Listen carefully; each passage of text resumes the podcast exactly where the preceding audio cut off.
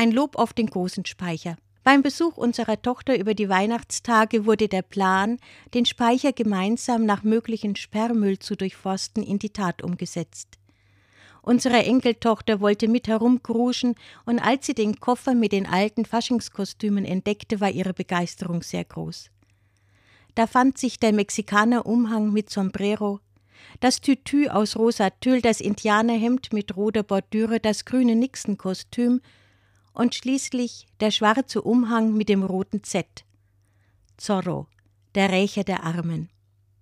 Der Umhang wurde gleich mit hinuntergenommen, umgelegt und verwandelte das Mädchen in den wilden Draufgänger und mich in sein treues Pferd, allerdings kein stürmisches, eher ein lahmes, aber das störte die Enkelin keineswegs.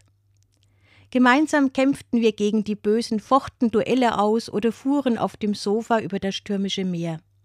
Ein alter schwarzer Umhang genügte, um zu ungeahnten Abenteuer aufbrechen zu können. So ist es. Kleine Dinge genügen unserer Fantasie, um uns in eine andere Welt zu versetzen.